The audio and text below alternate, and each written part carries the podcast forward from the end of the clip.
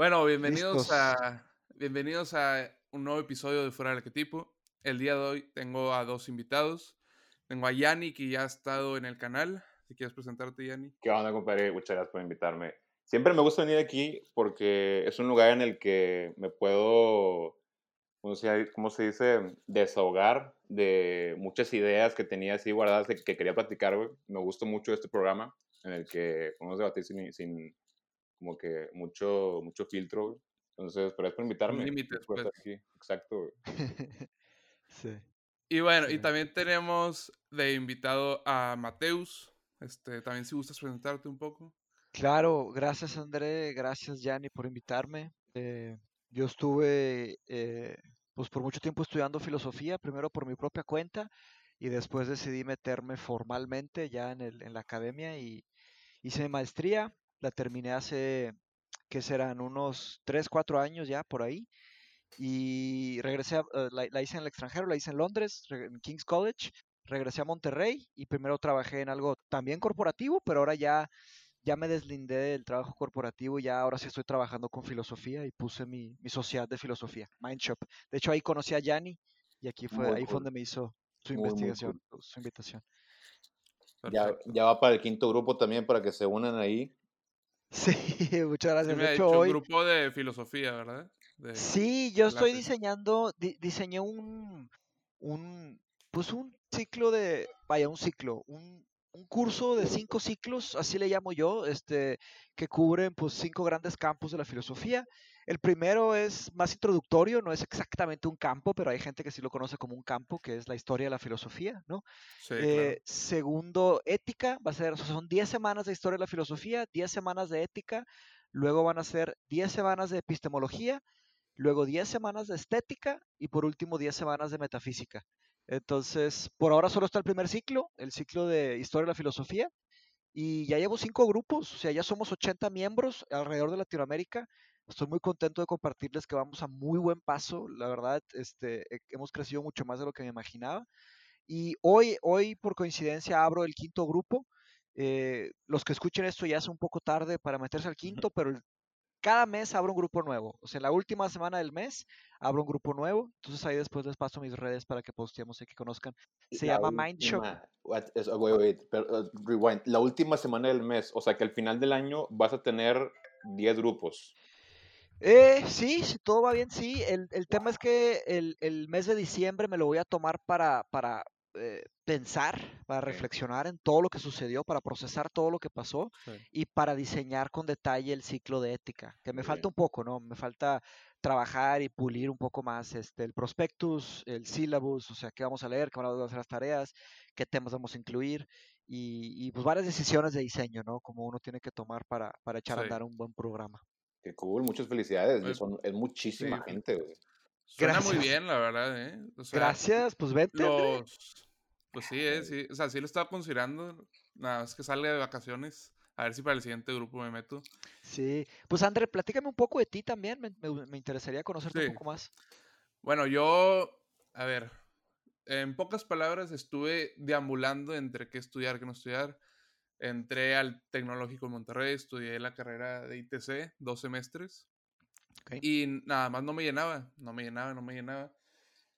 Porque siempre me había quedado el callo de estudiar medicina. Entonces decidí estudiar medicina, un año. Y ah. sí me llenó, la verdad me llenó mucho, pero no pasé una materia. Y aquí ya, si no pasas una materia, ya no puedes seguir adelante. O sí puedes seguir, pero solo puedes seguir con una materia. Y la verdad dije, ok, sí me gusta mucho, pero también en ese momento ya llevaba tres años, dos años leyendo filosofía. Y la verdad me había dado cuenta que ahí viene la cosa, que me gusta todo. O sea, me, ¿cómo lo digo? Me, me, gusta saber de todo. Y no era que me gustara la medicina, no era que me gustara la programación, sino que me gustaba... Aprender, güey. Aprender. Güey, perdón que me interrumpa, pero es que hay un concepto bien interesante que leí justamente ayer en el, cuando estoy haciendo ejercicio, güey, que es de Da Vinci's Course, le llaman, güey, que es básicamente la el, el course, ¿cómo se dice en español? El, la maldición. ¿Curso? No, no, course como que maldición. Materia. Ajá, ah, curse, ya, curse, curse, la maldición. Da Vinci's Curse, ajá, la maldición de Da Vinci, que es que, pues ya ven que Da Vinci es, el, el, el hombre multidisciplinario, el, que hace de todo, güey, y era la pistola en todo, en todo lo que se proponía, güey. Entonces... Renacentista. Exacto, el hombre renacentista. Entonces está esta idea de que hoy en la, en la era moderna, como podemos aprender de todo, güey, y no hay, no hay información fuera de nuestro alcance, podemos agarrar lo que sea en el momento que queramos y podernos trabajar, güey. En ese sentido es como somos tan libres que estamos condenados a ser libres, güey. Entonces queremos aprender de todo y nos paralizamos y pasa justamente eso de que, güey, me gusta aprender de todo, güey. ¿Qué hago? Sí, estoy de acuerdo, estoy de acuerdo. Creo que ahorita tenemos una, como una super free will. Si digo, si creemos en la, en libre albedrío, ¿verdad? Tenemos un ultra libre albedrío, porque uno puede entrar a internet y puede poner teóricamente lo que sea, lo que sea que se le ocurra, ¿verdad? Las limitantes son la imaginación lo que se te puede imaginar, lo que puedes imaginar, lo puedes poner en palabras, lo puedes poner en el, en lugar para investigar. Y sí, estoy de acuerdo que, que, un parálisis. Eh, yo creo que los, los filósofos, los que tienen un talento filosófico o una aptitud filosófica, definitivamente tienen una pasión por, por el aprendizaje, ¿no? Y, un gran respeto, un gran amor a, a, la sabiduría, al conocimiento, y saben apreciar eh, y saben estudiar un poco de todo, ¿no? E, en mi caso fue con ingeniería industrial. Yo, bueno, yo leo filosofía desde los 15 años, pero pues por seguir un poco los consejos de las personas alrededor de mí, y también por la típica que nos dicen todo, oye, te vas a morir de hambre si estudias filosofía, ¿verdad? Entonces, esa es la, más típica, casi creo en Latinoamérica, por lo menos, pero también en el mundo. Entonces, me fui por ingeniería industrial y, fíjate que ingeniería industrial es la más general de las ingenierías. Y lo hice precisamente porque me gusta de todo también, este, André. Y acabé haciendo cuatro, cuatro diferentes prácticas profesionales cada una en diferentes empresas, cada una en diferentes perfiles.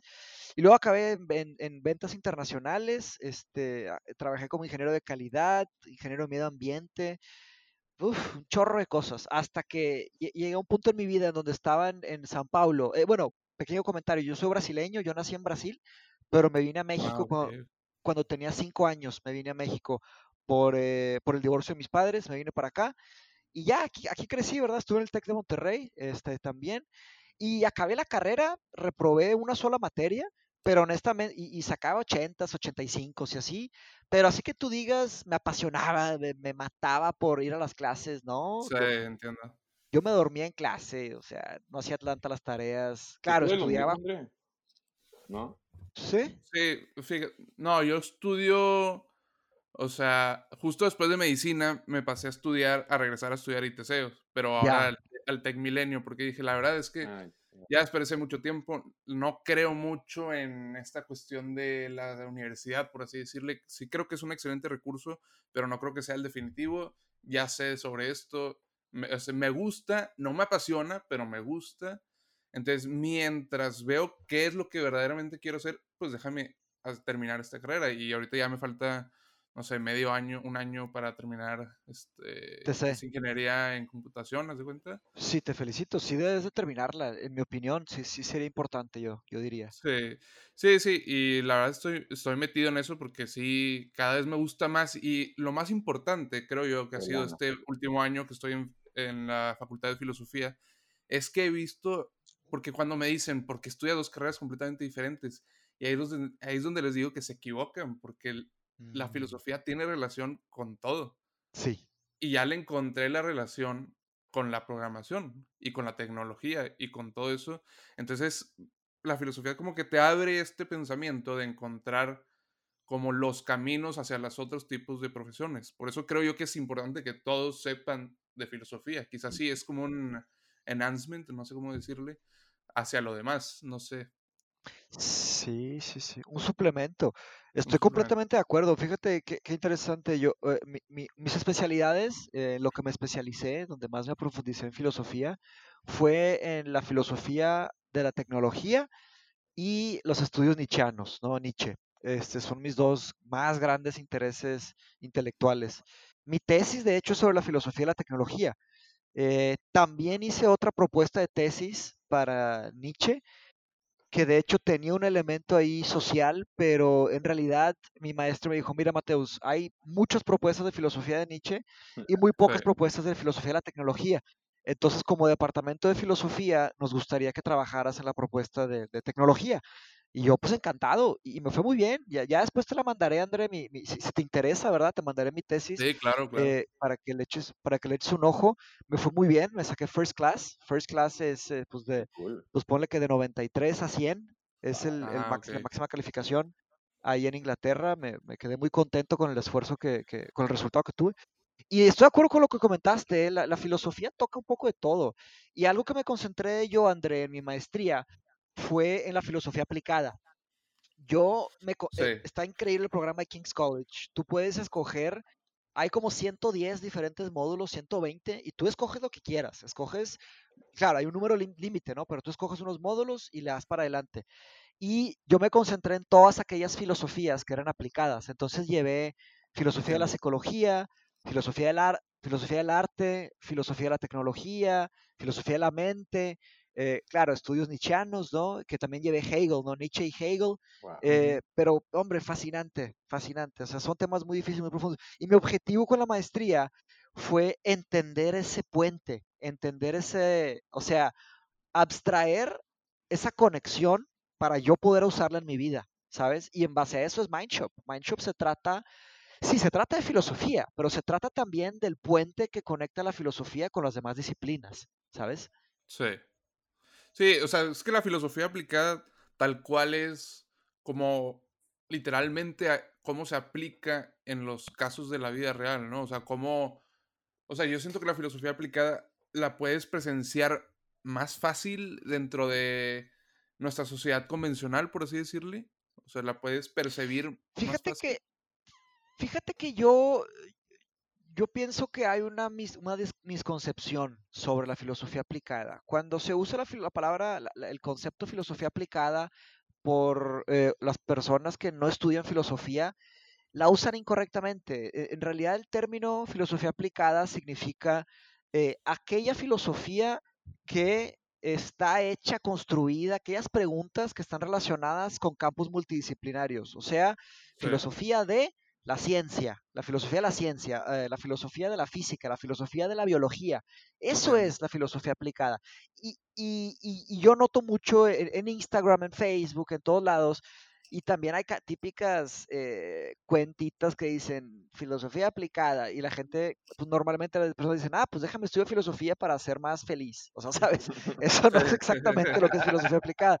Eso es, eso es una, eso es un, es un recalentado de optimismo pintado con una pintura chafa, ¿sabes? la filosofía no es feliz, güey. es, todo lo contrario, güey. Es todo lo contrario. Es, es levantar el velo, güey, del mundo, güey, que te dice, chinga, güey, no es tan bonito como yo pensaba. Pues es, eh, yo creo que la filosofía bien hecha es, una, es algo que nos fortalece, ¿sabes? O sea... Es que no es que sea feliz o triste. Sobrio. Yo creo que no es que sea feliz o triste, sino que te das cuenta como que de... Es como... Te, no sé, como una, una luz que te ilumina, pero al mismo tiempo no es una luz a donde quieres ir, sino es una luz que te hace ver otras cosas, por así decirle.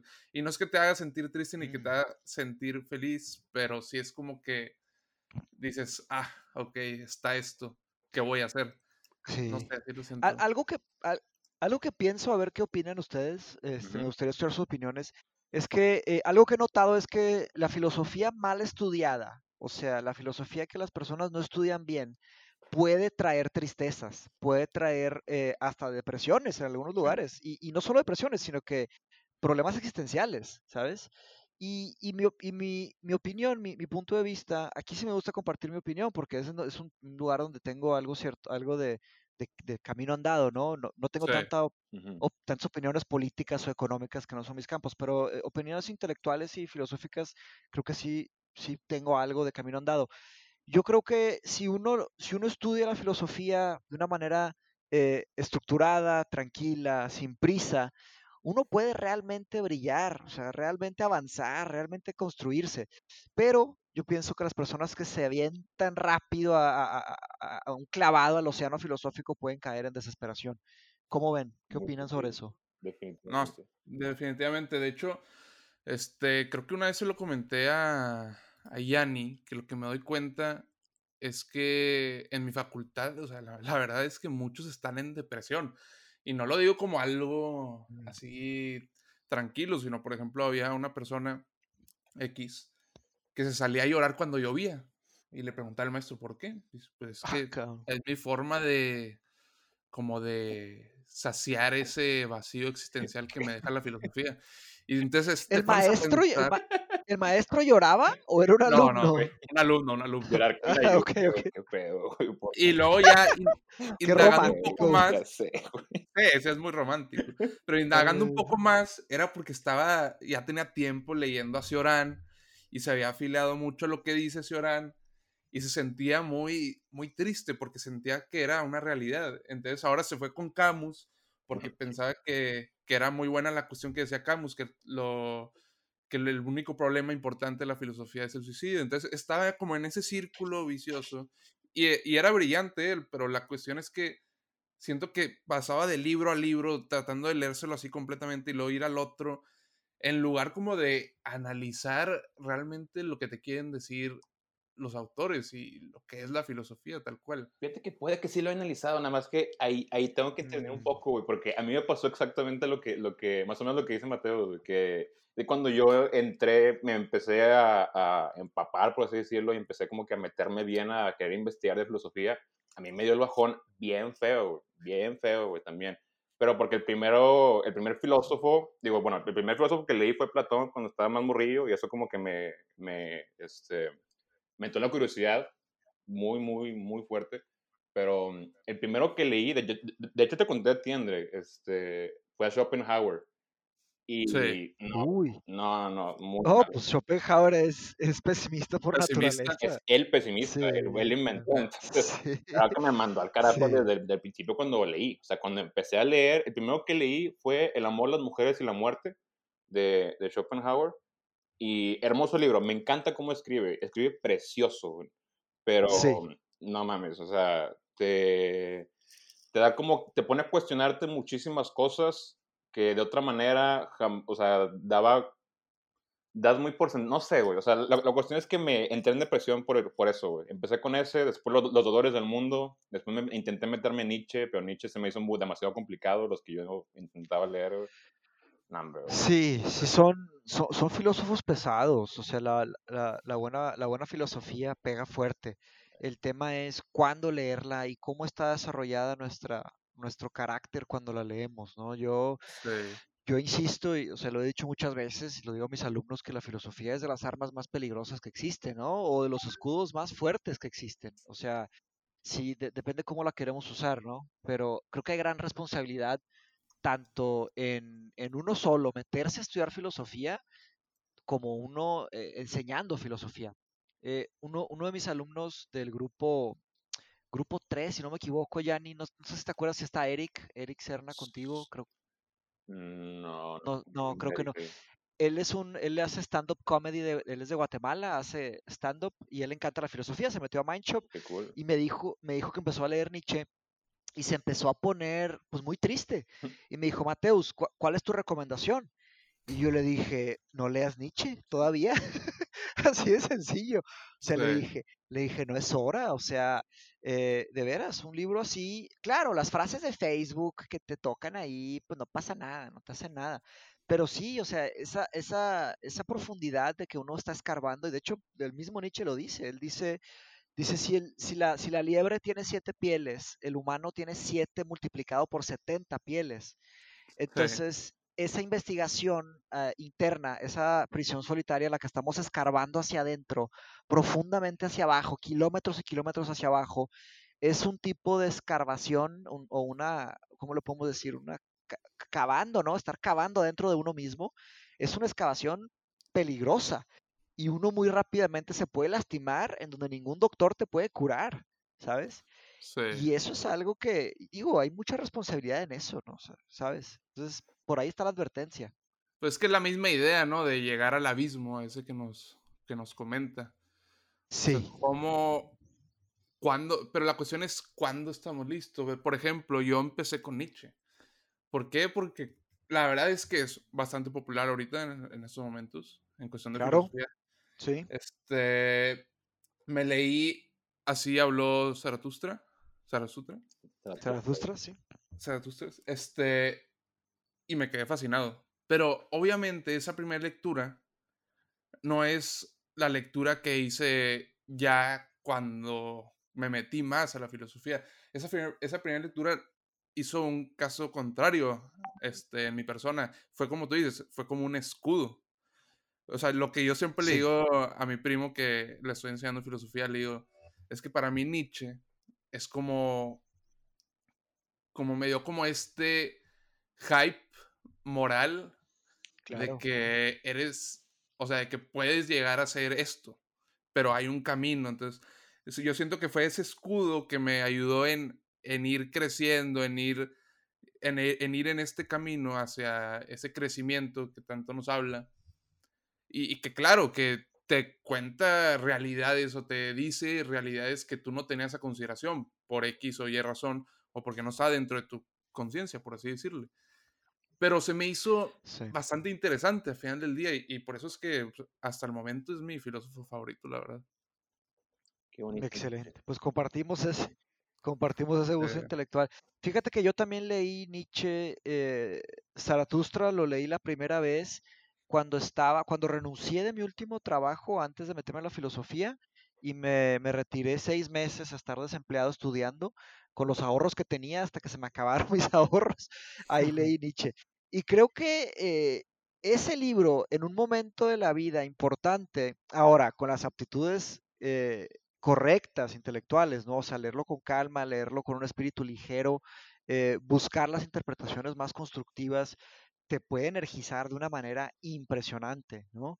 Entonces, para mí la filosofía de Nietzsche es pura, pura energía, es, en realidad muy poderosa y muy valiente, es una filosofía muy valiente. Pues Nietzsche dice, dice, vengan conmigo, eh, les voy, los voy a, pero dice, vengan conmigo y agárrense la nariz, tápense la nariz, los voy a meter a las entrañas del ser humano, o sea, les voy a enseñar, ¿sabes? Les voy a enseñar las tripas del ser humano y como que agárrense la nariz porque apesta, o sea, prepárense que viene fuerte. está, está muy fuerte. Madre, oigan. Pero para mí el, el eh, sí, adelante, adelante.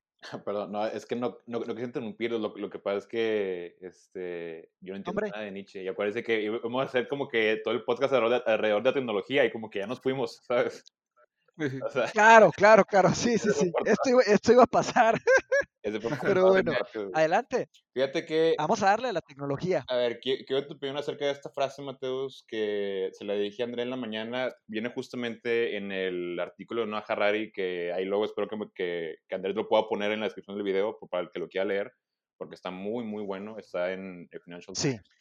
No, no Harari, para los que no lo conocen, es el autor de Sapiens, un bestseller bastante, bastante popular, en el que habla acerca de la historia de la humanidad, en pocas palabras pero lo hacen una, en un lenguaje bastante accesible para casi cualquier persona. Yo creo que cualquier persona arriba de 18 lo puede entender. ¿sabes? Chance no, no este, profundizar mucho, pero lo puede entender sin ningún problema. Está muy bueno, se lo recomiendo. De acuerdo. Y aquí en el vi una frase pasada adelante que me gustó mucho, que dice, este, digo, si lo leíste, Mateus, ves que habla acerca de cómo todos estos todas esas nuevas tecnologías que recopilan datos biométricos pueden ser utilizadas para, ahorita en la, en la pandemia, para ayudarnos, bueno, para ayudar a los gobiernos a hacer contact tracing, este, ¿cómo dice? traquear, ¿cómo se dice en español? Para... Eh, este... monitorear.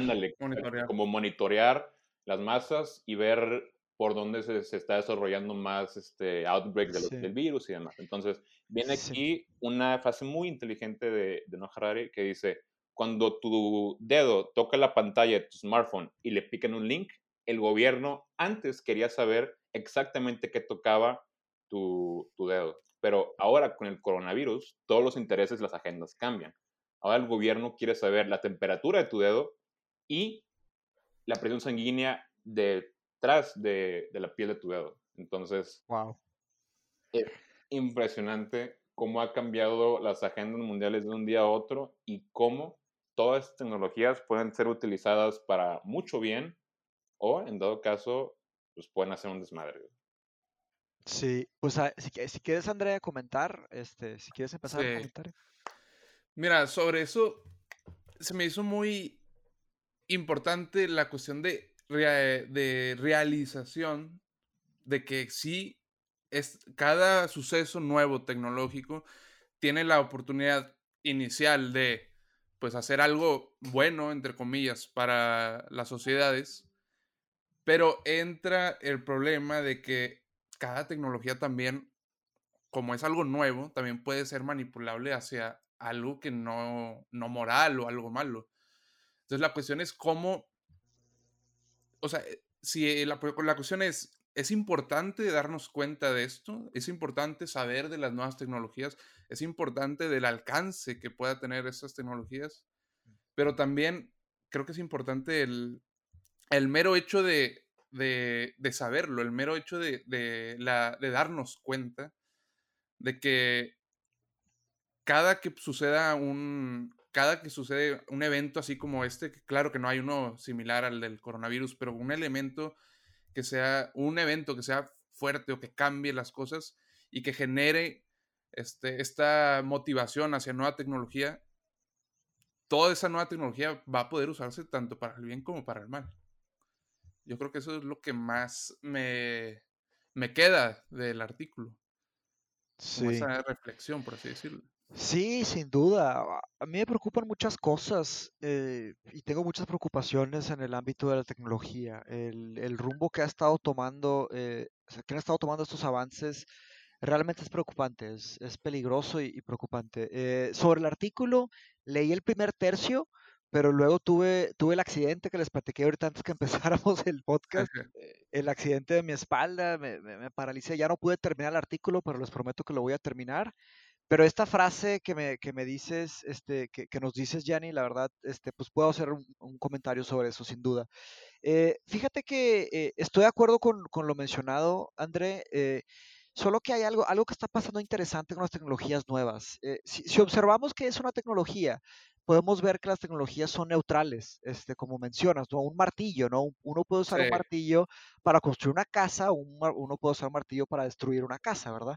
Eh, igual con un, no sé, con un desarmador, igual con, pues con un cuchillo, uno puede cortar una, para hacer una, una receta, algo de cocina o puede hacerlo para lastimar a alguien, ¿no? Sí. Eh, a fin de cuentas es un tipo de tecnología muy rudimentaria. Lo que noto de que está cambiando el paradigma de lo que significa tecnología ahora es que el brinco que hemos dado es que estas tecnologías de Big Data simplemente ya traen una carga moral comprometida, eh, ya traen una violación humana desde nacimiento, desde fábrica. Eh, claro que podríamos decir que si los datos son recolectados de una manera en donde el consentimiento de los que están compartiendo los datos es transparente y realmente están eh, con un entendimiento completo de lo que están haciendo, en ese caso yo diría que sí podría existir un tipo de algoritmo de machine learning, de big data, en donde sí podrían generar eh, cosas constructivas sin dañar nada, ¿no? Pero el problema es ese, precisamente. Eh, en mi tesis yo hablo sobre qué significa consent, ¿no? Consent es consentimiento. Uh -huh. Si pensamos cuando vamos al, si pensamos cuando vamos al doctor y el doctor nos dice, mira, eh, compadre, te vamos a hacer esta, este, esta operación y debes de firmar aquí para que, para que tú me, me, des tu consentimiento y que arques con las consecuencias, ¿no? Si pasa algo. Eh, honestamente no tenemos una buena forma de adquirir un consentimiento transparente. ¿Por qué? Porque no tenemos cómo garantizar absolutamente que las personas realmente entiendan lo que va a pasar. Claro que en una operación eh, se podría decir que cualquier persona promedio podría entender lo que va a pasar, ¿no? Pues va a ser una cirugía, sí. me van a anestesiar, están estos riesgos, etcétera, ¿no? Sí. Algo que se podría hacer es un pequeño examen, o sea, ponemos un pequeño examen, si el paciente responde coherentemente, lógicamente, es decir, tiene el conocimiento de lo que le va a pasar. Pero fíjense en cómo funciona el Big Data. El Big Data, eh, eh, las empresas que realmente usan Big Data, y claro, las empresas le tienen que compartir al gobierno. Hablando de Estados Unidos, por ejemplo, y pues claro, todos los países en sí tienen que compartir al gobierno. Entonces ahí, es, ahí hay un doble cómplice doble, ¿no? Ajá, Pero la, las empresas lo que quieren es que los consumidores piensen que todo es gratis. Y ya, tienen que aceptar algo de términos y condiciones. Pero honestamente, aquí entre nosotros, eh, ¿ustedes piensan que las personas realmente saben qué significan las tecnologías? No, claro que no. Ahora, hay, gente que se puede ofender al escuchar esto y decir, ¿cómo? Yo, yo claro que entiendo, yo sé, yo sé de tecnología, yo sé que me están haciendo sus algoritmos, pero les confieso eh, que realmente pocas personas tienen entendimiento. Eh, yo me metí a estudiar mucho tiempo, más de un año, y encontré demasiados artículos, no se pueden imaginar la cantidad de profundidad que hay, y, tuve que hacer un esfuerzo activo de, investigación para entender las ramificaciones. Tuve que estudiar eh, decenas de diferentes formas de consentimiento, porque ustedes tienen el conocimiento de lo que significan las cookies, ¿no? Las galletas. Sí. Entonces, yo puse en, mi, en mi, escrito, en mi, tesis, que el que se le ocurrió la palabra cookies es un genio maquiavélico, porque la palabra cookies suena como algo tan inocente, es una galleta, ¿sabes? Pero hay, muchas cosas que aprendí, por ejemplo, existen las zombie cookies, existen las dual cookies, existen diferentes tipos de cookies que ni nos damos cuenta, pero las cookies son una metáfora que uso, es, son como parásitos que se nos pegan, como sanguijuelas, ¿no? Entonces, eh, esto que menciona Harari significa que si antes nos, eh, nos, recolectaban dos o tres puntos de información, por ejemplo, nuestro nombre completo, nuestra edad y nuestro cumpleaños, ¿no? Ahí son tres, tres datos. Yo me puse a investigar bien y las empresas no tienen ni tres ni treinta, tienen 300. Ya hacen un mapeamiento que no solo es un mapeamiento físico, sino que es un mapeamiento psicológico. ¿A qué me refiero con esto? Eh, los algoritmos más avanzados de Big Data, bueno, para empezar son invaluables, no sabemos cuánto valen. O sea, el algoritmo de YouTube no sabemos si vale un billón o diez billones. O sea, son cosas impresionantemente valiosas, ¿no? Pero en realidad lo que hacen es, entienden nuestra psicología y saben, haz de cuenta, saben en la época del año en donde estamos más propensos a comprar y ese tipo de producto es lo que nos ofrecen, ¿sabes? Entonces, se meten a nuestros hábitos, a nuestros día a día, a nuestra psicología, a nuestras emociones. Y eso para mí es la invasión más peligrosa de esas tecnologías. Y claro, claro que nosotros sabemos la, la, verdad sobre cuando cada vez que hay un tema de terrorismo, ¿qué sucede? Terrorismo o algo complejo así a nivel global, ¿qué sucede? Se usa como excusa para quitar un poquito de libertades, ¿verdad? Sí. Entonces, eso pasó con el Patriot Act. Entonces, acuérdense del tema de Edward Snowden, ¿no? De, de, Aaron Schwartz. Aaron Schwartz en la, ah, en la parte del de, el, documental Internet's Own Boy. Lo recomiendo profundamente. Muy bueno, muy bueno. El de nada es privado. Sí. No sé cómo se llama en español. En inglés es Internet's Own Boy. Es una historia muy triste. Realmente me hace llorar. Sí, o sea, sí me, sí me ha puesto muy triste ese documental. Porque, sí, es pues muy triste, ¿eh? Muy triste, una gran injusticia. Él sería un, Sócrates moderno, si lo podríamos poner. Pero bueno, ya, haremos otra, si me invitan otro día podemos hacer otro episodio sobre, sobre algo así. Pero vaya, eh, lo que dice Harari es, es exactamente verdadero y, y, precisamente peligroso, porque sí, ya van a estar, ya van a saber exactamente nuestra temperatura, nuestra presión arterial, y, y lo que más me preocupa, ¿saben qué es? Es una doble preocupación que las, los países que más les fue bien con el coronavirus, es decir, los que más lograron que sobreviviera gente, fueron los que más invadieron los derechos humanos, ¿verdad? Y eh, pues si no fuera suficiente, estas ideas, eh, las ideas ustedes saben que no se quedan en un país. Las ideas que funcionan cruzan fronteras y le dan la vuelta al mundo. Lo que me preocupa es que esas ideas nacieron allá, pero no se van a morir allá, ¿saben? No. De hecho, justamente eso lo, lo, lo, toca Harari aquí en el artículo, porque dice que todas estas, o sea, el chiste de saber nuestro, nuestra presión sanguínea y nuestra temperatura es para poder ver cómo reaccionamos a ciertos estímulos. Es decir, si antes la información que ellos sacaban era, ah, mira, a Mateos le gusta CNN, él tiene esta inclinación política. Ah, mira, a André le gusta Fox News, él tiene esta inclinación política. Entonces, eso eran los datos que puedes deducir. Pero, ahora, ¿qué sucede? Ahora no solamente puedes ver que a este güey le gusta CNN, sino que puedes ver en tiempo real qué le enoja, qué le gusta, qué le excita, qué le... O sea, todos emociones, como todos son procesos biológicos, como todos son procesos químicos, al final del día se pueden medir y se pueden deducir a través de datos biométricos. Entonces, ¿qué sucede si... ¿Qué sucedería en un gobierno en el cual... Ah, te pone el ejemplo de Corea del Norte, ¿no? Uy, me mama, me mama ese ejemplo. Ah, bueno. Haz de, cuenta, que en el ejemplo... ¿Cuál es? en, el ejemplo, Mateus, dice ahí, es, imagínate que estén todos así en una plaza enorme enfrente de, de dicho dictador o vaya, perdón, su, su líder, enfrente de su líder.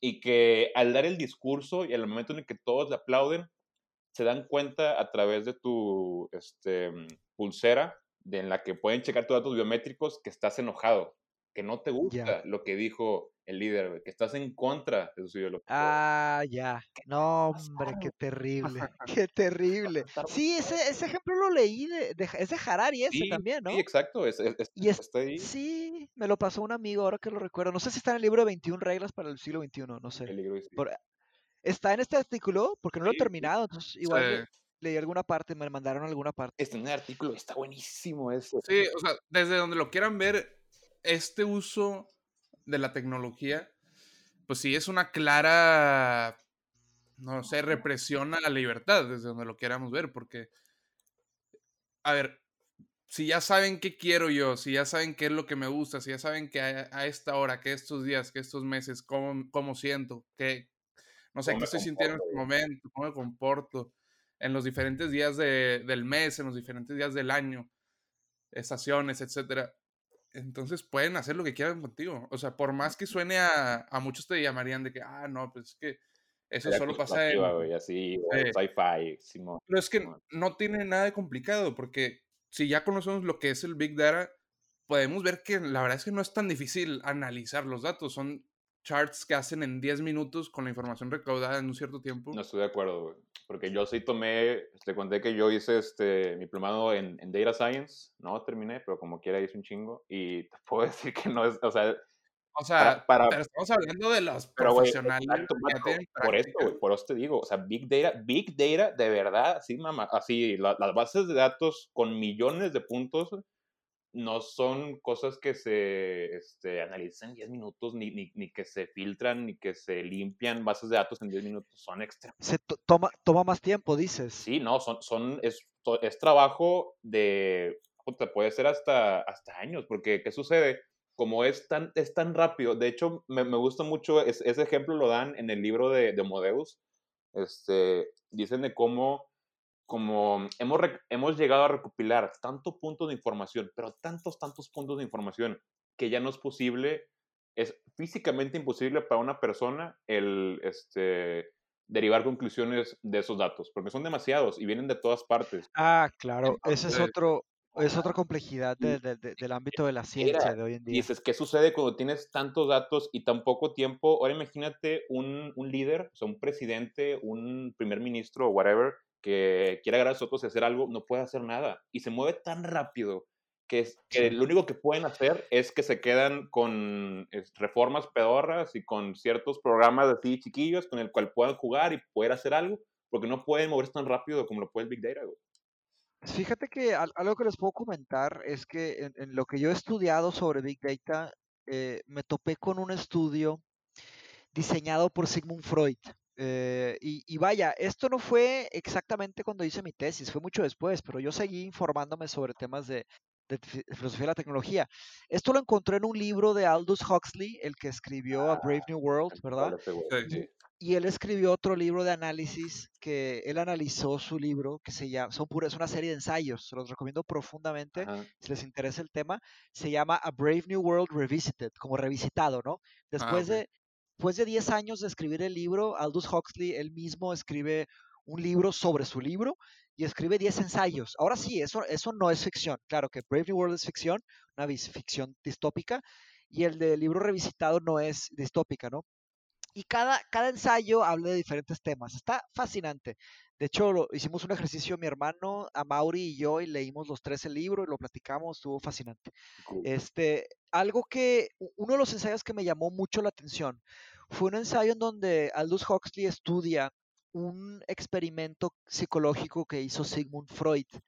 Eh, Sigmund Freud diseñó una máquina muy rudimentaria, ¿verdad? En, su época, eh, ¿verdad? A principios del siglo XX, si no me equivoco, este, por ahí, eh, en donde básicamente él ponía a sus pacientes y les enseñaba, como en una maquinita de luz, les enseñaba una foto, ¿no? Y les enseñaba una foto y las personas tenían que escribir eh, una palabra eh, sobre la foto, ¿no? Entonces, enseñaba una foto, enseñaba otra foto, enseñaba otra foto. Entonces, bueno, les enseñaba una serie de fotos a las personas en un estado, claro, en estado consciente, en estado despierto, y tenían que, después de un tiempo, tenían que escribir todas las palabras de las cosas que se acordaban, ¿verdad?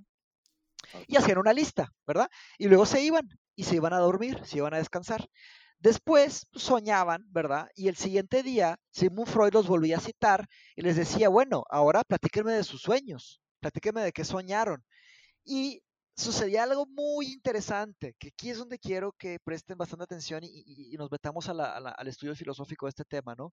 Básicamente lo que las personas, eh, y esto lo replicó muchas veces, o sea, ciencia hecha y derecha. Claro que, bueno, se puede criticar que la, que la psicología no es exactamente una ciencia, pero en ese contexto sí lo hizo con variables controladas, lo replicó con muchos, eh, y claro, se hizo cierto trabajo intelectual, se criticó, se revisó y se produjeron resultados, ¿no? Los resultados que se hicieron en este pequeño experimento que hizo Sigmund Freud fue que las personas, la lista de cosas que escribían, de que se acordaban en su estado consciente, era una lista.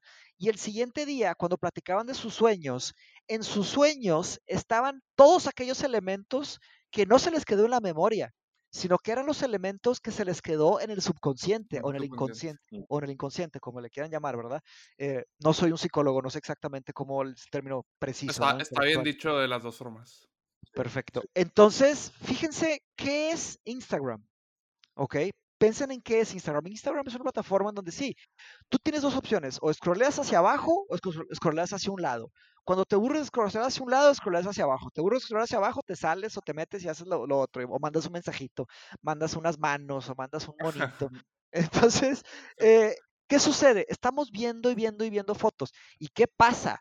Después de prácticamente la primera foto que vemos, casi creo que la segunda o la tercera ya es un anuncio, ¿ok? Ya es un anuncio. Entonces, están mezclando a nuestros amigos y a las personas que nos interesan con productos y con servicios. Entonces, fíjense, si comparamos lo que es la maquinaria de, Instagram, de Facebook, con la maquinaria rudimentaria que hizo Freud, estamos entendiendo que de un grado de otro, claro que me pueden decir de que no está tan, no está tan, no nos están, no nos están controlando, y estoy de acuerdo, no nos están controlando, pues pero están, están entrando lentamente a nuestra, a nuestra psicología y nos están entendiendo. Y, esto que hablamos de, velocidades masivas y de datos masivos es la naturaleza de Big Data. O sea, cuando decimos Big Data, no estamos hablando de, de, 10.000 datos o 10.000 puntos a 10.000 megas. Estamos hablando de 100.000 teras a 10.000 teras de velocidad por 10 millones de personas. O sea, estamos hablando realmente de velocidades, números y, magnitudes agresivas. Entonces, eh, es algo que me preocupa mucho y TikTok, pues es un, es un Instagram on steroids, ¿verdad? En esteroides. Y, los dueños ya sabemos quiénes son los dueños, entonces ahí te encargo. Ya estamos entrando a tecnologías como eh, que simulan como, como un Photoshop, pero video shop, ¿no? Que podemos, que se llama, pues el deep, deep ¿cómo se llama? Deepfake, ¿verdad? Que podemos ver videos que ya le, que le ponen caras a las personas. Lo que sigue, lógicamente, en mi opinión, es que van a empezar a analizar estas, estas, claro que son análisis mucho más complejos, analizar en 3D y analizar voz y analizar, eso es lo que sigue, sin duda. Entonces, este mapeamiento psicológico de deseos, de impulsos, de enojos, son extremadamente útiles para dos cosas. Bueno, para muchas cosas, pero principalmente para dos. Para vender y para conseguir votos, ¿verdad? Ya tienen ahí la historia de lo que pasó desde Obama, no es nuevo también. Obama hizo de alguna manera esto, eh, también Trump lo hizo de una manera más, más eh, interesante, Bolsonaro, todos. Hace rato les, les, quería comentar acerca de eso, acerca de que, de que si no habían visto el, el documental de Nada es privado en Netflix de nada es privado, creo que. ¿Es el de Cambridge Analytica o no? ándale, ese mero. Sí, está increíble. De la, campaña, no sé si lo has visto, André, pero es de la campaña de Trump y, el Brexit, acerca de cómo utilizaron miles de puntos de, este, pues, de, de Facebook, vaya, para clasificar a todos los votantes y de ahí poder agarrar a los que estuvieran indecisos o los que todavía no, no tenían como que ni una inclinación como que muy específica y poder bombardearlos así de que decir Hillary, no, le verga, y Trump acá, ese, y así. Y, ¿Con, publicidad? Exacto, o sea, pero bueno, ellos, ellos le llamaron, y de hecho en el documental le dicen así, psychological warfare, o sea, que se van sobre el inconsciente de las personas, se de cuenta, para este, poder sesgar muchísimo su, su voto. Incluso es, ese, ese caso, el, caso de Cambridge Analytica, una vez que se filtró, ¿cómo lo hicieron? Porque literalmente fue alguien que, que fue a la prensa y, y, citaron a la directora así este, en, en la corte y todo el pedo. Porque wow, el, el, problema ahí fue que destruyó la, la democracia. O sea, literalmente destruyó todo el trabajo que habían hecho pues, generaciones de, de este, revolucionarios y demás, porque eso no es democracia. O sea, una vez que te pones a manipular a las masas a través del uso de tecnología y demás, deja de ser democracia, deja de ser libre albedrío. La gente deja de, de, de opinar porque ellos querían, sino porque alguien más se los bueno, honestamente, yo, yo desde muy, muy joven, desde muy temprana edad, me di cuenta que, la, que no, no estamos en una democracia, ni estábamos. Porque no, no, es que no existe, la verdad. No existe, y, y, no solo la Big Data. O sea, imagínense, ¿qué puede hacer una persona que tiene una escolaridad básica contra un presupuesto de marketing de 300 millones de pesos o 300 millones de dólares, depende, o 300 millones de libras? No puede hacer absolutamente nada no puede, no tiene eh, ningún tipo de condición de, resistirse a cualquier tipo de, propuesta. Para empezar, no tiene la, la, capacidad de entender ningún tipo de propuesta. Segundo, o sea, el bombardeo constante por radio, por flyers, por anuncios, este, no tiene ningún tipo de, defensa. Y también por la comida, o sea, que les dan comida, o sea, desde ahí la, democracia lamentablemente no, no existe. Eso me, me entristece decirlo pero no. No, es que yo creo que va desde la misma idea del poder. O sea, en, en, en, este, en estas sociedades donde el poder está tan, no sé, tan concentrado en lo arriba. De hecho, hay otro podcast que se llama Migala, que él te pone como los de abajo, pues son los, reemplazables, o sea, son los que los puedes reemplazar fácilmente y no hay un cambio, por así decirle. En cambio, los del poder también son reemplazables, pero siempre y cuando les convenga reemplazarlo. Entonces, mientras se mantengan en ese margen de poder, no, no hay por qué crear una democracia real, sino mantener esa misma orden de poder. Mm, y te lo explica también como, como con lo que pasó en China, de que cómo todos se mantuvieron y ahorita creo que ya va a ser presidente por vida, no sé cómo funciona la verdad. Este, el presidente actual de China. El punto es ese, Xi Jinping, sí. O sea, como... Yo creo que lo que hace la publicidad, más que nada ahorita, es como que si no tienes... O sea, si tú estás pacíficamente en el mundo, por así decir, viviendo, como que te da un camino a seguir, de que, ah, te recomiendo que compres esto. Mm. Entonces es como que un camino que sigues. Y en ese camino se van abriendo los campos, se va abriendo la publicidad, se va abriendo este, a lo que te puedes orientar. Ya te está metiendo en una sección, por así decirlo, ya te está metiendo en, una nuevo, en, en, un nuevo como campo de datos que ahora vas a ir por otro nuevo camino. Te está abriendo los caminos hacia lo que a ellos les conviene, no lo que a ti precisamente te gusta. Entonces es un cierto tipo de manipulación. Sin duda, hay un concepto de, de Gilles Deleuze, es un francés, un filósofo francés, que él, él hizo un concepto que se llama el dividuo. dividuo. Eh, están los individuos, ¿verdad?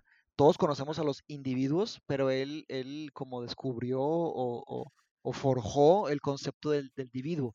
El individuo es eh, como la, la, parte de nuestra personalidad o, o, un fragmento de un individuo.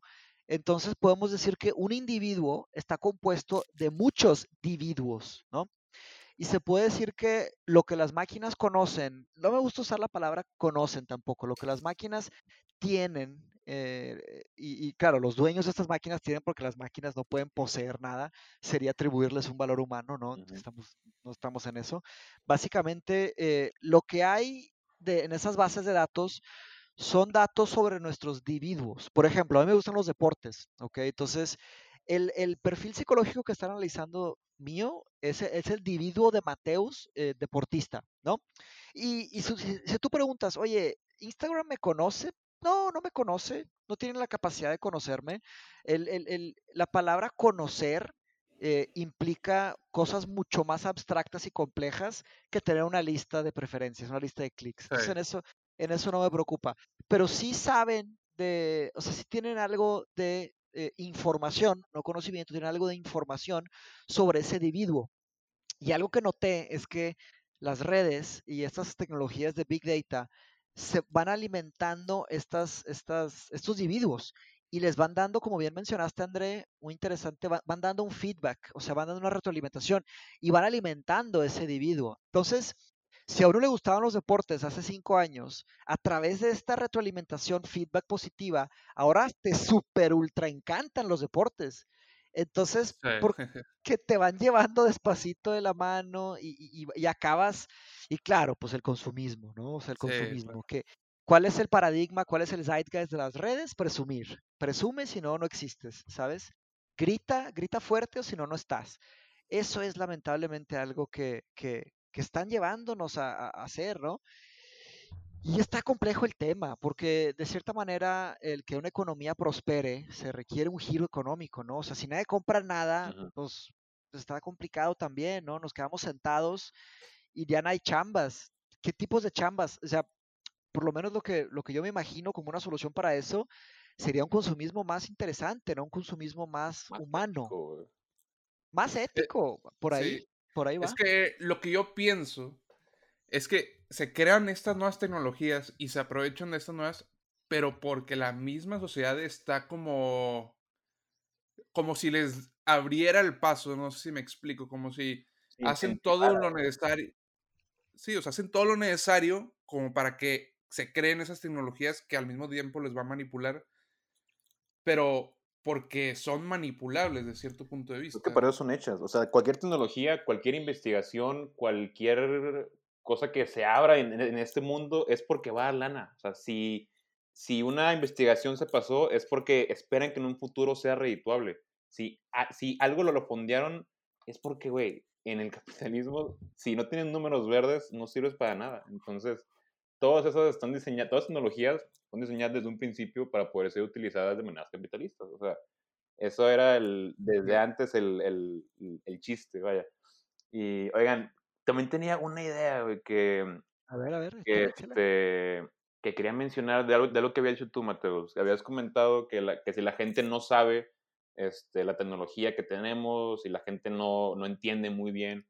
Y yo creo, yo discrepo, yo digo la gente sí entiende, la gente sí sabe, de hecho eso se lo dije la Andrea en la mañana, la gente sí sabe acerca de la tecnología que tenemos, pero no, no tiene la creatividad para entender cómo se puede utilizar de mala manera. No tiene idea, por ejemplo, el caso que acabamos de decir ahorita de, de este, Cambridge Analytica. Sí. todos sabemos, no es nada nuevo, no es una sorpresa, no es algo que está, este, no es un secreto, vaya. Okay, sí, hay hasta memes, pues. No, exacto, de, que Facebook tiene nuestra información. No mames, el, el, meme, uno de los memes que más me gusta es este, de, de la gente del FBI.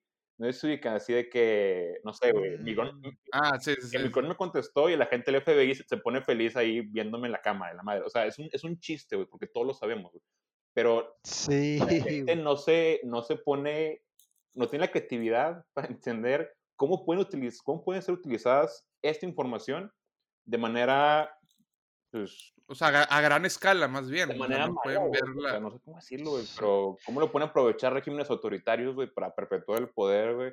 Sí, yo tengo bastante que, bastante que comentar sobre este concepto que, que dices. Es un problema, uf, déjame ver por dónde empiezo y cuánto tiempo tenemos. Vamos a darle como una hora, ¿no? Vamos a acabar. Ok, ok. Les platico un poco. Eh, digo, después de esta plática voy a, voy, a, voy a darle una buena pulida a mi tesis. Ya la tengo, ya le di unas buenas pulidas, pero la tengo que ya, ya, ya me tardé demasiado. Ya la voy a, la voy a publicar o por lo menos se las voy a pasar a algunas personas para sacarla un poco más al público. Básicamente, eh, un problema filosófico que estudio en mi tesis es el problema de la propiedad intangible. Ok, es un problema filosófico muy, muy antiguo. Eh, ¿A qué me refiero con propiedad intangible? Eh, no estoy hablando de propiedad física, ¿ok? Tampoco estoy hablando de propiedad intelectual. La propiedad física, ustedes saben qué es, ¿no? Cosas, terrenos. La propiedad intelectual, ustedes saben qué es. Capital intelectual son ideas, conceptos, todo esto, ¿no? La propiedad intangible es, les voy a dar un ejemplo de propiedad intangible. Yo me paro de aquí, eh, voy a mi cocina, agarro un yogurt y me regreso aquí a la computadora y me empiezo a comer mi yogurt. La pregunta es, ¿quién es dueño de lo que pasó en este espacio-tiempo? De Mateus que se levantó, fue a su cocina, agarró un yogurt y se regresó aquí, se sentó. ¿Quién es el dueño de eso? Y, ahí ustedes me pueden decir, pues lógico, pues tú eres dueño, tú fuiste el que se movió, ¿verdad? Entonces, el, y, y, luego, y la segunda cosa más inmediata que viene a la mente es, oye, pues, ¿qué importa? ¿Qué importa quién es el dueño de eso? Eso no sirve para nada. Ajá. Pues bueno, caballeros, hay, hay negocios de billones de dólares que se hacen con esa propiedad intangible, ¿no? Eh, entonces, ¿quién es dueño de esos clics que estamos dando? ¿Quién es el dueño de esas manejadas que hacemos en el tráfico cuatro horas atorados que vamos a trabajar todos los días? ¿Quién es dueño de que checo el clima, sabes? Entonces, ese problema, la propiedad intangible, es el principio de la solución hacia la libertad de los derechos de la privacidad. Y el derecho a la privacidad es un derecho humano. O sea, y, el que te diga, ah, a mí no me importa mi privacidad, sí tiene un punto también, a la gente no le importa su privacidad, pero aquí usando un poco uno de los aliados ahí de, Wikileaks, que un periodista que este, trabajó con ellos, él dijo, si alguien te dice que no le importa su privacidad, dile muy bien, mándame tus 10 passwords de todas tus cuentas, mándamelos a este correo, si no te importa tu privacidad. Creo que nadie va, va, a mandarte algo así, ¿no? Entonces, okay. es una cosa difícil de explicar, difícil de ponerle el dedo. Y otra, una cosa que al parecer no es importante, no es para nada importante, pero es un tipo, ni siquiera le llamaría soft power, ¿no? ¿Ustedes conocen el concepto del soft power? No. No, no lo conozco. Eh, eh, eh, pues es muy, muy directo, es un concepto político que si, si alguien les dice, eh, pues el hard power es el poder a la fuerza, ¿no? Oye, te vamos a obligar, tienes que estar en cuarentena o te metemos a la cárcel, eso es hard power. El soft, el soft power puede ser visto como un tema geopolítico, ¿no? O sea, okay. por políticas, por dinero, el soft power es como un tipo de poder de convencimiento. ¿Como la influencia que tiene la persona? Exactamente. Okay. Entonces, podremos decir que este tema de Big Data tal vez tendría, tendría que inventar algún, algún término, pero es como un super, super, super soft power. Es un, es un poder tan ligero que vuela por debajo del radar. Entonces, como ese, como ese avión americano, ¿se acuerdan? Que tenían un avión súper geométrico que, que, no lo detectaban los radares. Sí, sí. Pero era una arma increíblemente eficiente, precisamente por eso. Así podemos ver estas tecnologías de Big Data, porque mm. es un poder tan ligero, pero tan valioso, que nadie le puede poner el dedo encima y nadie lo puede detener.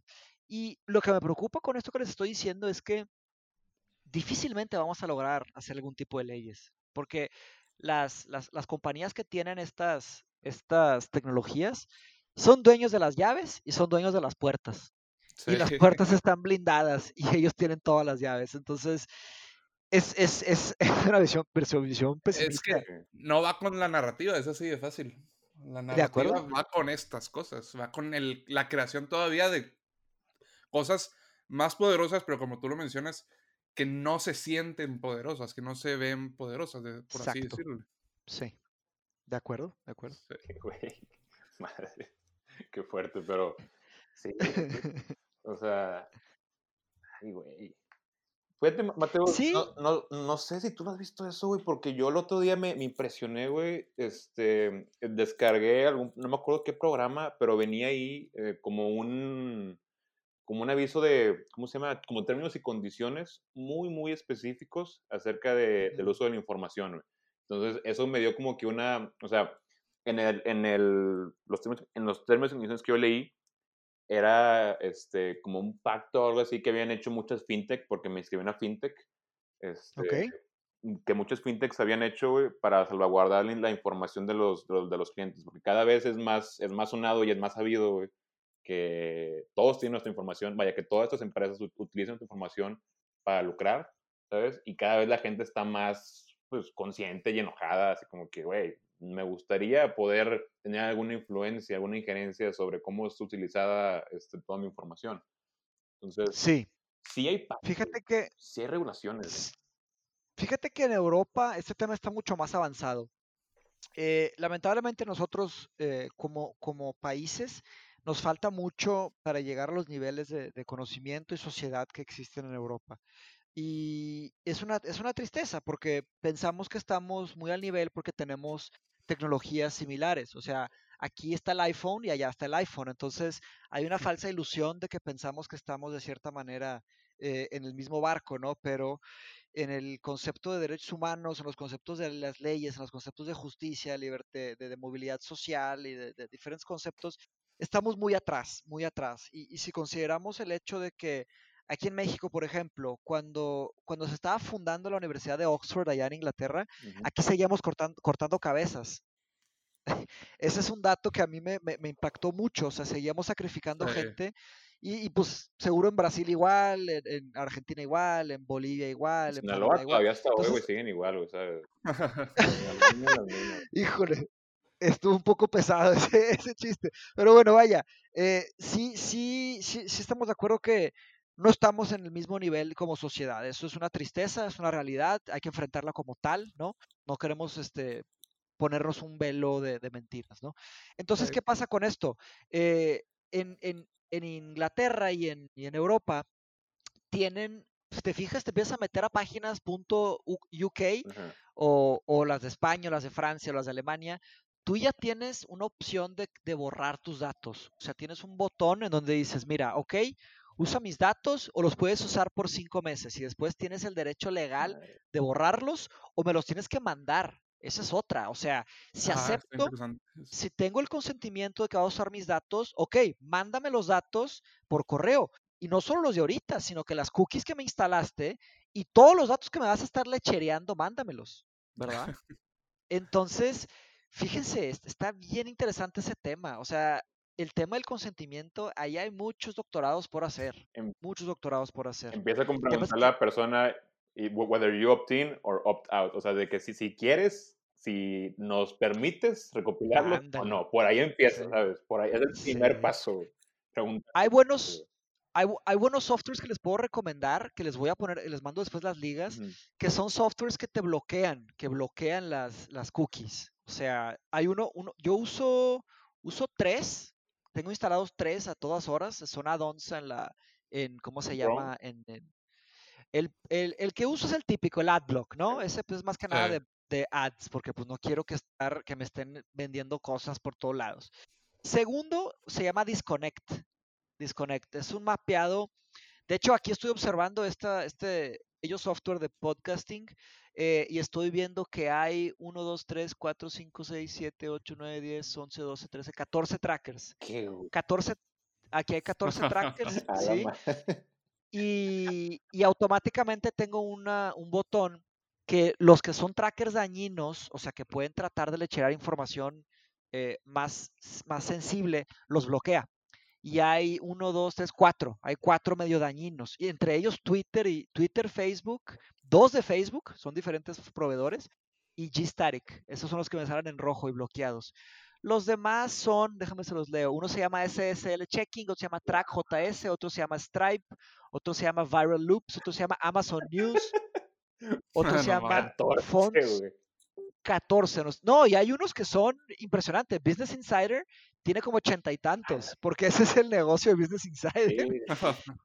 Entonces ahí tú dices, ¿me está dañando? Eh, o sea, espérate, espérate, o sea, fíjate, no me he dado cuenta de eso porque es, es este, este software, yo lo, yo lo encontré porque un amigo mío que se dedica a hacer contenido, pero chingón, o sea, de, de verdad, o sea, ese de contenido, me lo enseñó y hice podcast con él, me encantó y se lo mandé a André. Y André este, nunca lo había usado hasta, hasta ahorita.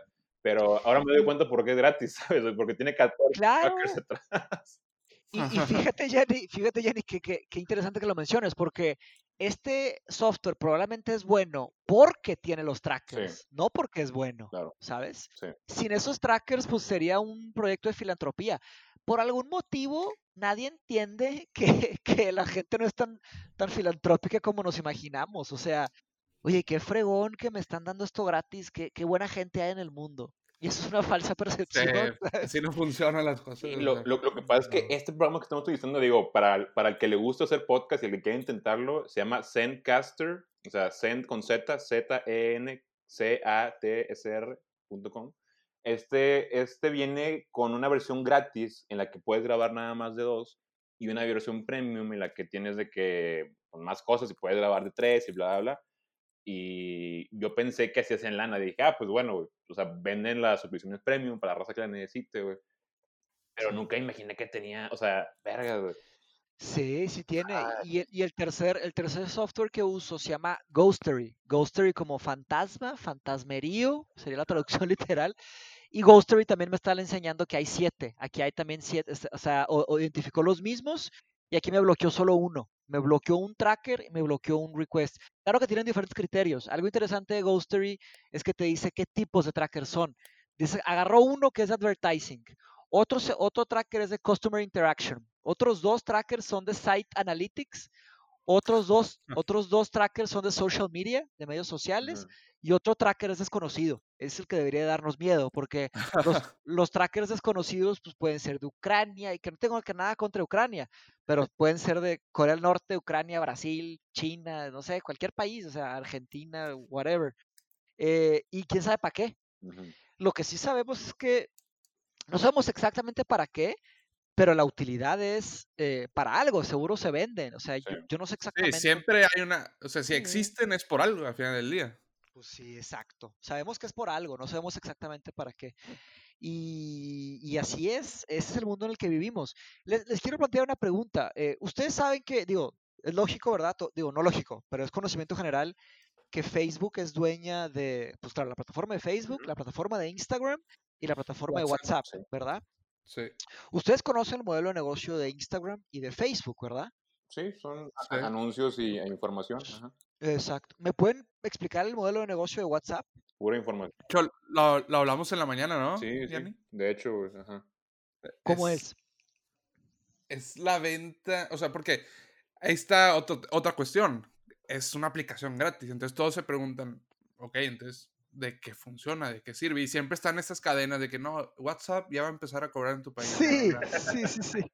Pero pues típico, pues, típico. Sí, pero pues es la recaudación de información al final del día. Y es para compartirla, yo me imagino, en, pues tanto como en Instagram, como en Facebook. O sea, para que funcione todavía mejor tanto su... Pero dos cosas. Eh, WhatsApp pues no tiene anuncios, ni un solo anuncio, eso estamos de acuerdo. Y otra cosa es que WhatsApp está encriptado. O sea, en realidad ellos no tienen acceso a lo que estamos platicando. O sea, ellos no tienen las fotos de los memes ni nada. Entonces, ¿cómo hacen dinero? Enlightenos. ¿Dino? Digo, no. O sea, eh, ahí les va. Ellos, es algo, esto lo aprendí con, con Edward Snowden gran maestro de la filosofía de la tecnología, que si alguien quiere estudiar filosofía de la tecnología tiene que conocer a profundidad el trabajo de, Snowden, eh, el trabajo técnico, técnico de Snowden, ¿no? Lo que nos explica Snowden es que WhatsApp lo que hace es que hacen una fortuna y, y, complementan, claro que es Big Data, ¿verdad? Pero ellos no usan los datos que nosotros tenemos. O sea, no usan data, ellos usan metadatos, metadata. ¿Qué, significa eso? Son aquellos datos alrededor del mensaje. En sí, el mensaje es como un carro blindado en WhatsApp. Quiero, digo, entre comillas, ¿verdad? Porque sin duda también pueden meterse al carro blindado. Ellos tienen las llaves, así lo podemos ver. Entonces, yo les mando un mensaje a ustedes que estamos en un grupo y les llega a ustedes dos. ¿Qué es lo que hace WhatsApp? WhatsApp hace negocio con mi perfil, o sea, tienen todos mis datos gracias a Facebook y a Instagram y hace negocio con el mensaje que mandé, qué tan largo estuvo, no saben exactamente qué dije, pero saben a dónde lo mandé, de qué lugar a qué lugar. El tiempo y todo eso. El tiempo, eh, la, la, hora, del día, eh, la posición geográfica, la frecuencia, qué tantos mensajes les mandé, cuántos megas les mandé, si fueron fotos o videos, cuántos voice notes. Y, también, pues claro que son este, sistemas de encuesta, ¿no? De, de, ellos son los hombre, o sea, si, si, agarramos el concepto de encuesta y lo multiplicamos por 300 trillones, eso es una, plataforma de Big Data. Entonces tienen las encuestas más precisas y poderosas del mundo. Entonces, simplemente es comportamiento humano. El negocio de WhatsApp es una plataforma de, de, de big metadata y de, y de psicología y comportamiento humano. Y eso vale billones. Eso es WhatsApp. está muy chistoso, güey, porque justamente ahorita, digo, está súper interesante. No me, o sea, sabía que eran datos, pero no se me había venido solamente esta idea de la, de la metainformación, de los metadatos. Sí, o sea, ¿de qué tipo de datos? Ah, exacto, exacto. Sí. Pero fíjate, esto es muy interesante, Matheus, porque ahorita en la mañana yo le había comentado a Andrés esta idea, güey, de que somos nosotros, en Instagram, en Facebook, en todos lados, somos obrero y producto al mismo tiempo, güey. Así como en la escuela. Obrero y producto al mismo tiempo. ¿Por qué? Porque yo me dedico a hacer contenido. Bueno, no me dedico a hacer contenido, pero hago contenido para que la gente entre a Instagram, para que Instagram pueda este, minear, ¿cómo dice? Este, como mining sí, claro. o sea, para que puedan recopilar sus datos, a la vez en la que yo entro a Instagram para recopilar mis datos, para que ellos recopilen mis datos. Entonces, cuando ellos recopilan mis datos, yo soy producto y a la vez trabajo para que las más personas entren a Instagram a verme. Y cuando entran a verme, entran también a que recompilen sus datos. Entonces a la vez soy obrero y producto, ¿sabes? Sí, o sea, y para un dueño es el trabajo perfecto, prácticamente. Claro. Sí, de cierta manera somos como microvacas, somos microvacas esparcidas por todo el mundo. O otra analogía, otra, otra analogía sería micro, microminas, microminas de oro, de cobre o de plata, ¿sabes? este, Sí, sí es feo, sí es feo. Me gusta un poco más la de microvacas porque somos mínimo, es una materia orgánica, no somos, no somos este materia completamente inconsciente, tenemos un pequeño nivel de conciencia, somos microvacas. Ahora les pregunto, ¿cuál es la alternativa? Traten de vivir dos días, o sea, y, puede sonar medio elitista, ¿verdad? Porque, ay, qué conveniente que tienes un smartphone, qué conveniente que tienes internet, qué fácil, ¿verdad? O sea, ¿sabes? Pero eh, en cualquier lugar, en cualquier, o sea, los, aparatos de Big Data eh, le alcanzan a mucha gente. Entonces, el WhatsApp ya es algo tan, tan, tan elemental que es como tener electricidad en tu casa, que es como tener gas en tu casa. Entonces, eh, y hay aparatos pues, muy económicos y muy accesibles, y claro que los quieren de lo más económico posible, de lo más accesible posible, que se endeuden, que ni te los paguen, que te los vayan pagando a plazos, pero que estén ahí claro que está el, lado de, Zuckerberg que quiere hacer una falsa filantropía, lo digo con todas las palabras, porque él quiere poner internet en todo, todos los países africanos y, quiere traerles, ¿sabes? Eh, tecnología y, pues, ¿qué quiere? Quiere, quiere más. Su discurso es, quiere, llevarle este, felicidad y amor a todas partes, ¿no? Con, con, internet. Quiere conectarlos, pues quiere. El lado visible es eso, el lado visible es eso, de que ah, pues van a tener internet todos, van a estar conectados con el resto del mundo, pero la pregunta es, ¿qué significa estar en, la, en este año, en 2020, qué significa estar conectado al mundo? ¿Cuáles son las repercusiones y qué hay detrás de? Yo creo que esa es la pregunta que todos se deben de hacer. O sea, ¿qué significa que todo el mundo llegue a estar conectado? Porque ¿qué significa que va a crecer todo esto que estamos hablando? Sí, la pregunta ahí es, la pregunta ahí sería, ¿es una buena idea que estemos todos conectados? Es, es, una pregunta fuerte, es una pregunta fuerte. Hay una, hay una, un speech que les recomiendo profundamente. Y luego con esta semana que vamos a tener que ir yendo, vamos cerrando ahí un poquito. Un, un, speech que les recomiendo profundamente, profundamente. Un, un, speech que me llegó al corazón, de, curiosamente, de un comediante que nunca habla de nada en serio, pero esta vez lo hizo. Este Sasha Baron Cohen, lo pueden conocer como Ali G o Bruno. Ah, Ali G o, Borat, tiene tres nombres famosos. Él se llama Sasha Baron Cohen y él hizo un, él, él, siempre está en personaje. 99.9% de, su vida está en personaje. Y eso es lo que lo hace tan, tan fuerte, ¿no? Que, que, es un muy buen personaje. Pero en esa plática que dio, que se las voy a conseguir, eh, habla, habla sobre esto, habla sobre y él hace un argumento, hace un argumento filosófico. Los, los comediantes tienen una tendencia filosófica muy importante. Se dice que los, los filósofos más eh, prolíferos de hoy en día son los comediantes. Y me da tristeza, pero me da risa también esa, ese comentario. Pero vaya, eh, y Sasha Baron Cohen, su argumento, digo, habla muchas cosas, ¿no? Lo habla muy sofisticadamente, eh, no, no, no, no le da justicia tratar de replicar su speech. Pero una idea central que me llevé de ahí, y que él la dice con estas palabras, dice, que freedom of speech no es freedom of reach. En español sería eh, la libertad de expresión no es la libertad de alcance. Entonces, sí, todos merecemos y debemos de tener libertad de expresión, pero la libertad de alcance es problemática, porque ¿qué pasa cuando una persona que tiene un mensaje peligroso se lo manda a 17 millones de personas solo porque solo porque tiene dinero o solo porque tiene seguidores o solo porque está guapo o está guapa? merece o la gente lo debe escuchar porque, porque tiene dinero o tiene seguidores o está guapa, no necesariamente. Y él habla de ese peligro y habla que en el mundo de hoy estamos eh, en ese mundo, estamos en ese mundo en donde la gente realmente sigue personas que solo porque tienen dinero o seguidores o tienen una, apreciación, una belleza estética, les hacen caso. O un poder político también. Entonces, es duro, es duro, realmente es, algo que, me entristece, pero es algo que me, que me hace despertarme todos los días con energía. Eh, trabajar en esos problemas se me hace que es algo a lo que yo voy a dedicar mi vida. Y sin duda alguna, una de mis visiones es plantar aquellos árboles que, robándome una frase de Nietzsche, es que quiero dedicar mi vida a plantar esos árboles que van a tomar mil años o dos mil años para que den frutos. Y solo así, o sea, solo así podemos avanzar con la humanidad. O sea, no es inmediato que vamos a lograr esto, ¿no? O sea, necesitamos hacer un trabajo profundo, tendido, y, para mí esa es la responsabilidad del filósofo, ¿me explico? Pues Por eso vale la pena. Ahorita llevas que como 80 árboles plantados, ¿ya vas para, árboles plantados? Eh, somos 80 miembros en, en, nuestra sociedad de conocimiento, estoy increíblemente orgulloso, me, me deja me deja muy, muy contento todo eso y vamos creciendo mucho. Honestamente, voy a seguir esforzándome mucho y, y mi intención, parte de mi visión con Mindshop es hacer una sociedad que dure 2500 años.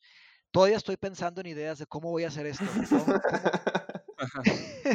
Pequeño detalle. Me gusta, me, gusta cuando mis, mis, mis, metas dan risa, porque eso es exactamente lo que no, quiero. No, nos queden risa, lo, lo, que pasa es que, lo que pasa es que dijiste... Así como, como Jesús, casi, casi. Sí, claro, claro, claro. No, y lo, y lo dije en ese sentido, o sea, lo, dije En, en, el buen sentido, porque cuando, cuando pasa eso, quiere decir que voy por buen camino, ¿no? Sí, güey. Cuando alguien...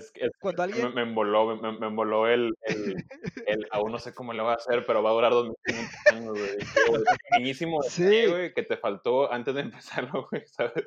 Sí. Pues parte, parte, parte de la solución de ese problema tiene que ver con que no, no puedo dejarme llevar por mis, por mis principios humanos. Es decir, no se la puedo heredar a mis hijos. ¿no? Eh, creo que ahí fue un error de Platón. Platón le, le, dejó su escuela no a Aristóteles, sino que se la dejó a un sobrino suyo y eh, ahí lamentablemente fue una, una gran pena. Sí, claro, Aristóteles hizo su escuela, el, el, liceo, pero luego se metió también en problemas con Grecia y, se hicieron otros problemas. Él no le, fue, no le pasó lo mismo que a Sócrates, no decidió morirse. Eh, disculpen que les quemé un pedacito de la historia de la filosofía, pero Aristóteles se decide escapar, pero pasa algo más interesante, que esta no se las voy a quemar con Aristóteles. Y, y, la frase famosa de ahí es, el, es que dice Aristóteles, dice, no voy a dejar que lastimen la filosofía dos veces, ¿verdad? No voy a dejar que, Atenas, que Atenas lastime la filosofía dos veces y se escapa de Atenas. Pero bueno, se va a Macedonia, de donde era él. Pero vaya, eh, pero claro, tampoco estoy peleado con que si alguno de mis hijos realmente se merece heredar Mindshop, tampoco voy a estar peleado. Y claro que la sociedad tiene que estar de acuerdo. O sea, si la sociedad, los miembros están de acuerdo, lo haría. Si no, no. Va, a ser difícil. se me va a romper el corazón. Siempre está el ejemplo de Anna Freud, que nunca se olvida el ejemplo de Anna Freud. Ella fue una gran. ¿Cómo es? Anna Freud, una gran sucesora de Sigmund Freud. O sea, la hija de Freud. Sí, sí, claro. Es un gran ejemplo, Pero luego, por otro lado, aquí mi compadre Nietzsche y su hermanita. Claro, no, ni me hables de eso. Hay que hacer un episodio de Nietzsche si les, si les interesa. me encantaría. en otra ocasión. Pero bueno. Otro ejemplo terrible. Otro, y nada más, disculpe, último ejemplo, el último ejemplo que se me rompe el corazón es el hijo, el hijo de Marco Aurelio, del filósofo estoico, el filósofo rey. Ah, Marco Aurelio fue el último de los cuatro buenos emperadores, the four good emperors, cuatro, los mejores cuatro emperadores romanos, y él fue el único, lamentablemente, que le dejó el imperio a su hijo y su hijo trajo una época terrible, terrible a, Roma. Y se me hace que eso es algo, pues no imperdonable, pero de cierta manera sí, porque no, hombre, o sea, tenía un nivel de sabiduría impresionante y se lo acabó dejando a su hijo. Entonces es algo, algo triste, pero bueno. Así es, así es la pues vida.